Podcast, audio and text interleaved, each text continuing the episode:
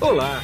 Você vai ouvir agora um episódio do podcast Vida Moderna para ficar atualizado com o que existe de mais moderno e deixa a vida mais interessante.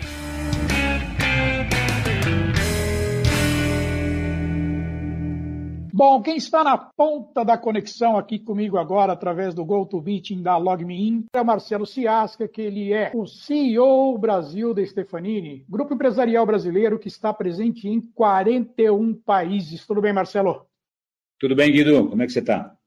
Tudo bom. Vamos bater um papo aqui, obviamente, sobre trabalho remoto, pandemia e que tais, né?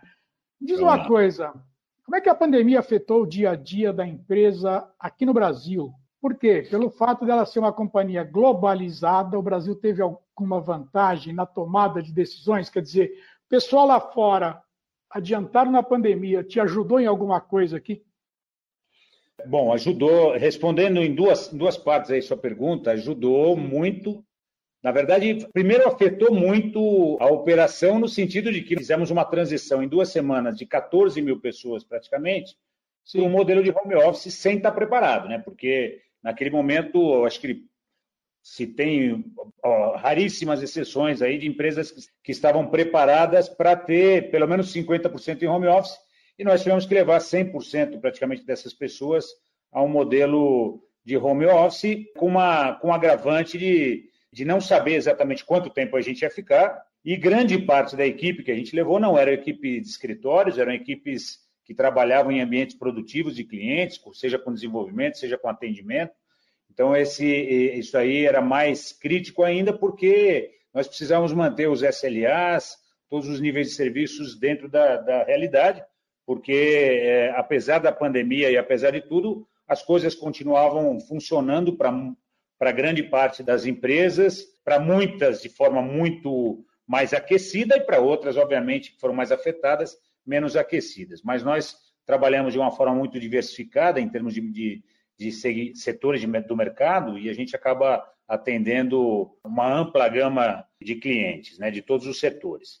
E depois, na outra parte da sua pergunta, né, sim, foi totalmente importante para nós o fato da gente ter essa distribuição em 41 países e, obviamente, começou na China onde a pandemia começou e, e a nossa operação da China teve o primeiro impacto, né?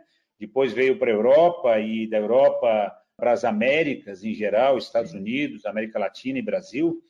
E a primeira coisa que nós fizemos já na primeira semana de, de quarentena ou de, de, home office foi criar um, um, comitê que se reunia diariamente com todos os CEOs das regiões, nosso diretor global de recursos humanos, é, Marco Stefanini, etc., e ali a gente acabou fazendo, nessa, nessas reuniões diárias, fazendo uma, uma análise de como as coisas estavam avançando.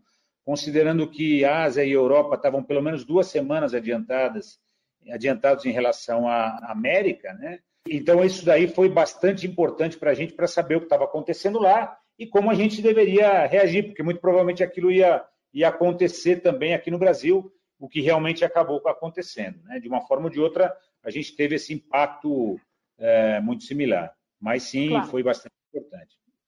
Claro. Agora, a coisa não é só pegar e falar, olha, vai todo mundo para casa. Você falou 14 mil funcionários aqui no Brasil, né?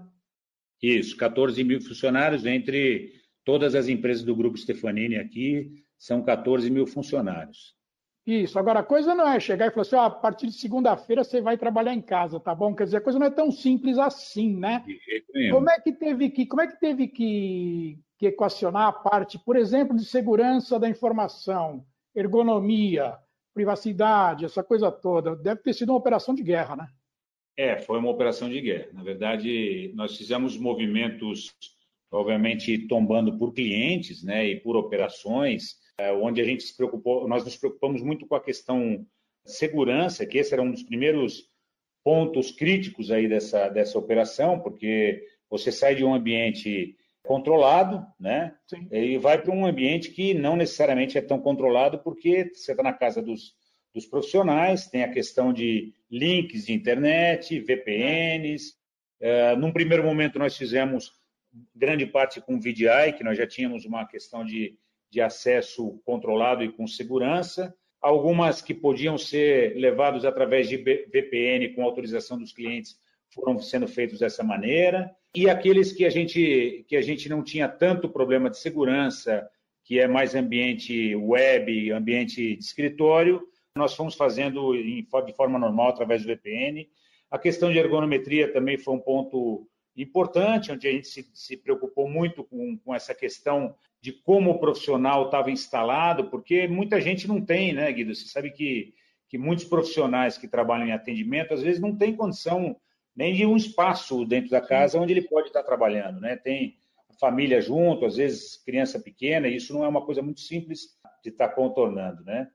A gente acompanhou muito de perto com todos os nossos líderes, nós também, além do nosso comitê com CEOs, nós tínhamos comitê também três vezes por semana e muito próximos dos nossos profissionais, através da liderança desses profissionais, que a gente tinha reuniões também com, com certa periodicidade, e que ia é, é, é multiplicando e, e cascateando as decisões que eram tomadas em cima e o acompanhamento. Então a gente sentia a temperatura na ponta, levava e ia, ia trabalhando no dia a dia. Eu digo que, que essa, essa pandemia ensinou a gente a trabalhar com planejamentos muito mais curtos, né, onde a gente fazia modificações diárias, praticamente, de, de, de rumos rumos que a gente estava tomando em cima das decisões, né? E em cima do, do, ambiente que ia sendo apresentado aí, né, ao longo do tempo. E a questão, por último, a questão de máquinas também, porque muitos profissionais não trabalham com notebooks, né? Então, nós tivemos, inclusive, que, que fazer uma operação de guerra para levar máquinas para as casas dos profissionais, dos nossos colaboradores, em alguns casos. Depois, ao longo do tempo, as coisas foram se ajustando, mas em menos de duas semanas nós já estávamos com todo mundo 100% operativo, modelo de home office, por incrível que pareça, com níveis de serviço melhores do que a gente estava antes da, da pandemia, né? Sim. Desse movimento de home office. Então foi muito interessante, foi um aprendizado muito, muito legal para a gente. É, eu posso imaginar. E foi pelo menos diferente, né? É, é, diferente. E a gente está aproveitando muito isso aqui agora, né? Sim, imagino. Me diz uma coisa, vocês vendem transformação digital, né? Já há alguns anos que vocês fornecem para o mercado, para as grandes empresas, eh, transformação digital, que não é um software, na verdade é um sistema de transformação para valer mesmo, né? Isso o aí. fato de vocês terem transformação digital já na veia ajudou no processo? Ajudou, ajudou muito. Na verdade, assim, eu digo que a transformação digital ela não é, obviamente, não é tecnologia, não é um sistema, não é. A transformação digital ela é uma mudança de cultura e principalmente uma mudança na forma de, de fazer negócios não, dos clientes, né? Então, das empresas em geral. Então, com isso, a, a Stefanini, você sabe, se acompanha bastante a nossa história aí, né? A Stefanini Sim. vem há muitos anos num processo de formação e consolidação de um ecossistema de inovação sempre visando trabalhar muito mais próximo dos clientes, né? apoiando o negócio dos nossos clientes e ajudando os nossos clientes com uma cocriação direta, né? para transformar o negócio dele e, e, adaptar o negócio dele à nova realidade de mercado e das novas gerações que vêm chegando. Então, é, isso a Stefanini já vinha fazendo há muito tempo e as próprias ventures que nós fomos adquirindo e, e, e criando dentro do grupo Stefanini, startups, etc., são um exemplo disso que, que a gente vem fazendo ao longo desses últimos cinco, seis anos. Né? Ah, o grande diferencial é como isso foi acelerado com o processo da pandemia. Então, todo o trabalho que a gente vinha fazendo de conscientização de equipe interna, de conscientização dos nossos clientes, parece que ao, longo dos últimos três anos, parece que em, em, em três semanas as coisas mudaram completamente. E aí o próprio cliente começou a sentir isso na pele, né? E a necessidade de ter uma transformação no negócio dele. Então, foi muito legal, porque a gente já estava muito preparado, mas a gente sentia que o mercado estava mais lento em termos de adaptação a essa, a essa realidade de transformação, Obviamente, alguns setores muito mais é, afetados sentiam muito mais rapidamente, né? outros nem tanto. Hoje em dia, 100% da indústria em geral, seja uma indústria mais pesada, seja é, empresas de serviço, a transformação digital é uma realidade. Né? Na verdade, se você claro. não muda a forma de fazer negócio, você está fora do mercado. Exatamente. Então, isso daí é uma coisa que está sendo acelerada pelo próprio mercado. Então, isso está sendo muito importante e sim ajudou muito nesse processo. É, você me deu um gancho aí. vocês acabam de anunciar o programa Stefanini Everywhere. Ele foi criado a partir da pandemia ou já estava em planejamento e foi acelerado? Olha, sendo muito honesto, Guido, é, na verdade a gente já sempre tivemos algumas ideias. Você sabe que, que nós somos uma empresa de, de serviço que a, a mão de obra, a pessoa, o conhecimento das pessoas é o que faz a nossa base, é a nossa matéria-prima. Né? Então, Sim. hoje nós dependemos muito de pessoas e de talentos é, para esse mundo novo de tecnologia e transformação. Mas não é muito simples, né? Na verdade, o, mercado está muito esgotado em relação a isso, não, tem o, não, não vem no mesmo ritmo a formação de talentos para isso. É, então, quando você fala em, em, data, quando você fala em, em, grandes, em analytics, por exemplo, você, você tem uma dificuldade muito grande de conseguir bons recursos, bons talentos. Né? Então, a formação de talentos sempre foi uma preocupação nossa muito grande, né? mas mesmo assim a gente tinha um grande problema que se acaba naturalmente é, com, concorrendo com todo mundo, né? É, nos grandes mercados, nos grandes centros. Né? Então, é, fazer um, um, alguma coisa saindo dos grandes centros sempre foi uma grande preocupação nossa. Tanto que nós temos operações em vários lugares que não, não estão é, nos grandes centros e que a gente consegue, de certa maneira, aumentar essa, essa nossa oferta de, de, de recursos né? e de mão de obra e de talentos para poder trabalhar nisso. A pandemia acabou é, modificando um pouco isso para nós, e, na verdade, o que era uma ideia inicial acabou se transformando numa realidade. Né? E também, sendo muito honesto, o home office para nós sempre foi um tabu, não era uma coisa simples assim. Né? Não era, ah, vamos colocar todo mundo em home office hoje. Na verdade, o home office se transformou é, é como sendo uma realidade da empresa por causa da pandemia, isso sim. Né? sim. O programa Stefanini Everywhere é uma coisa que a gente começou a fazer dentro da pandemia. Por quê? Porque nós ah. unimos o útil e o agradável. Nós unimos aquela necessidade que nós tínhamos de buscar recursos em outros lugares, de trabalhar com pessoas de vários lugares, fora dos grandes centros, onde, onde há existe uma escassez muito grande de Sim. bons talentos. E a gente conseguiu fazer é, esse programa hoje, e todo o nosso plano de retomada está baseado nesse programa, que é a gente poder contratar pessoas e trabalhar com pessoas que já são nossos colaboradores de qualquer lugar. Mas com certeza a pandemia foi, foi fator fundamental para isso acontecer. Tem uma pergunta que não dá para deixar de fazer, mas é futurologia, quer dizer, não, não dá para saber, mas eu, a tua opinião, pelo que você está sentindo, você acha que quando inventarem uma vacina, inventarem não, criarem uma vacina, a hora que o corona tiver equacionado, ó, ninguém mais morre de corona, só se for, se tiver uma comorbidade muito grande, pegar lá na frente, pode ser que dê problema. Mas quando tudo isso acabar, você acha que o remoto vai continuar, o trabalho remoto? Ou a tendência é que volte tudo para os escritórios de novo, sempre lembrando no ambiente que estiver eliminado o corona, né? Claro, claro. Olha, Guido, eu digo o seguinte: nós na Stefanini, nós somos muito pé no chão, sempre fomos assim, sempre foi uma, uma característica, uma cultura da Stefanini ser uma empresa pé no chão, onde a gente não, não viaja muito é, em sonhos, né? É sempre uma realidade. Nós somos uma empresa muito conservadora, apesar de, de ter uma visão muito aberta, né? Em termos de custo, para poder ter uma oferta muito competitiva para os nossos clientes, a gente trabalha de uma forma muito muito atenta a esses detalhes, né? sem esbanjar, sem nada, mas muito atenta aos detalhes. Sempre foi a nossa característica. Uh, e, e, a mesma coisa está acontecendo agora. Né? Muitas empresas falam, ah, nós vamos 100% home office, a gente não volta mais nos próximos dois anos. Eu, nós não pensamos dessa maneira. Nós pensamos que as coisas não são exatamente assim. A gente não sabe o que vai acontecer. Né? O nosso plano de, de home office, de continuidade do home office, ou de retomada pós-corona, ou pós-pandemia, é um plano conservador, mas um plano onde nós temos 30% da nossa equipe atual, isso falando em termos globais até, nem só Brasil, 30% Sim. da nossa equipe atual vai ter full home office. Isso é um fato. Tá. Né? É, tá. E aí a gente já está considerando que essas pessoas vão trabalhar full home office, ou seja, vão ser pessoas que não vão ter nem espaço no escritório para trabalhar. Tá? Sim, sim. É, Outros 20%, mais ou menos, entre 20% e 30%, mais ou menos, a gente trabalha no modelo parcial. O que significa o parcial?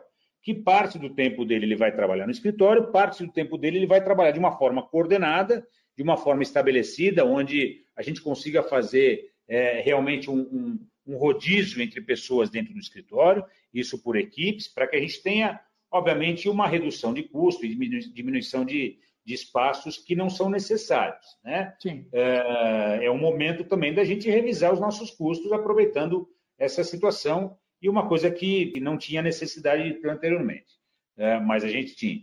No restante das pessoas, a gente vai trabalhar já no modelo flex, que a gente chama de flex, onde o cara tem uma flexibilidade de horários, é, e aí já vão ser pessoas que vão ter que trabalhar dentro do escritório. Então, eu acredito muito que 50% com certeza deve estar retomando para o escritório. Os outros 50%, aproximadamente, a gente deve estar nesse modelo ou parte full, full home office e outra parte parcial. Entendi. Para a gente terminar agora, você está na Stefanini há quanto tempo? Se não me engano, você já, você já atuou na operação do México e liderou a América Latina, né? Isso. É, eu estou na Stefanini há 19 anos, eu entrei no meio de 2001, mais ou menos, na Stefanini. Eu tive um período ah. que eu passei em São Paulo, né? mais especificamente em Jaguariúna, foi onde eu comecei na Stefanini. É, em 2004, eu tive a oportunidade de ir para o México. E, e, o México era uma operação muito pequena, uma operação que nós tínhamos cinco pessoas, seis pessoas quando eu cheguei lá. E era a ideia de, de, de, entender por que, que o México, a operação do México, que já estava aberta há três anos, não crescia, o que a gente precisava fazer para decolar com essa operação no México, considerando que era um país que, na época, tinha um PIB muito parecido com o do Brasil, tinha fronteira com o maior mercado do mundo de tecnologia, é, e a gente não estava não, não tendo um crescimento adequado ou dentro da expectativa que tinha os sócios da empresa. Então, eu fui para lá em, do, em 2004 Fiquei de 2004 até 2011 com a Operação do México, aí foi a operação foi crescendo. Inicialmente, até é engraçado, porque eu fui com a ideia de ficar dois ou três anos, né? Mas as coisas foram acontecendo, eu acabei ficando de 2004 até 2011 como country manager da Operação México. A operação cresceu muito. Em 2012, quando o Marco Stefanini resolveu fazer uma, uma organização geográfica da empresa, até pela, pelo tamanho que a empresa já tinha em, é, a nível global, né? Ele acabou dividindo em quatro grandes regiões. Ficou Brasil como uma região por si só, Estados Unidos, Ásia e Pacífico a segunda região, Europa a terceira e América Latina sem Brasil ficou a quarta. E eu assumi a operação da América Latina com base no México sem Brasil, né? E fiquei de 2012 até 2019 na operação liderando a operação América Latina a partir na, na, parte hispânica da América Latina, né? E a partir e no final de 2019, final de, de agosto de 2019, com a saída da Mônica Guerreiro, que era a nossa CEO Brasil, que ela se desligou da operação, mas continua no conselho da empresa. É, o Marco me convidou para assumir a Operação Brasil e eu voltei para cá para assumir esse desafio aqui. Muito Entendi, interessante. Mas você está acumulando a América Latina também ou não? Não, não, não. Na América Latina, uh, o nosso country manager da Argentina, que é o Damian Mendes, trabalhava comigo na Argentina, ele, ah. ele assumiu a América Latina. Entendi. Bom, o Brasil só acho que é maior que a América Latina, né? Assim, o Brasil, o Brasil responde a quase 50% do faturamento da empresa e, e número de pessoas também, né? Pra você ter uma ideia, nós temos aí aproximadamente 25, é, um pouco mais de 25 mil pessoas, colaboradores no mundo inteiro dos quais 14 mil estão aqui no Brasil. É, um pouco mais de 50%. É, é. Tá bom. É. Tá legal, Marcelo. Quero agradecer bastante a tua entrevista para mim aqui, o tempo que você despendeu comigo. Eu sei que a tua agenda é concorrida. Muito obrigado. Eu que agradeço. Viu? Eu que agradeço. Obrigado. Prazer falar com você. E aqui é Guido Orlando Júnior, diretor de conteúdo do portal Vida Moderna, que você acessa em www.vidamoderna.com.br. Tchau. Você acabou de ouvir um episódio do podcast Vida Moderna. Assine grátis nos apps Spotify, iTunes, Deezer, Tuning, Google Podcast e Android Podcast.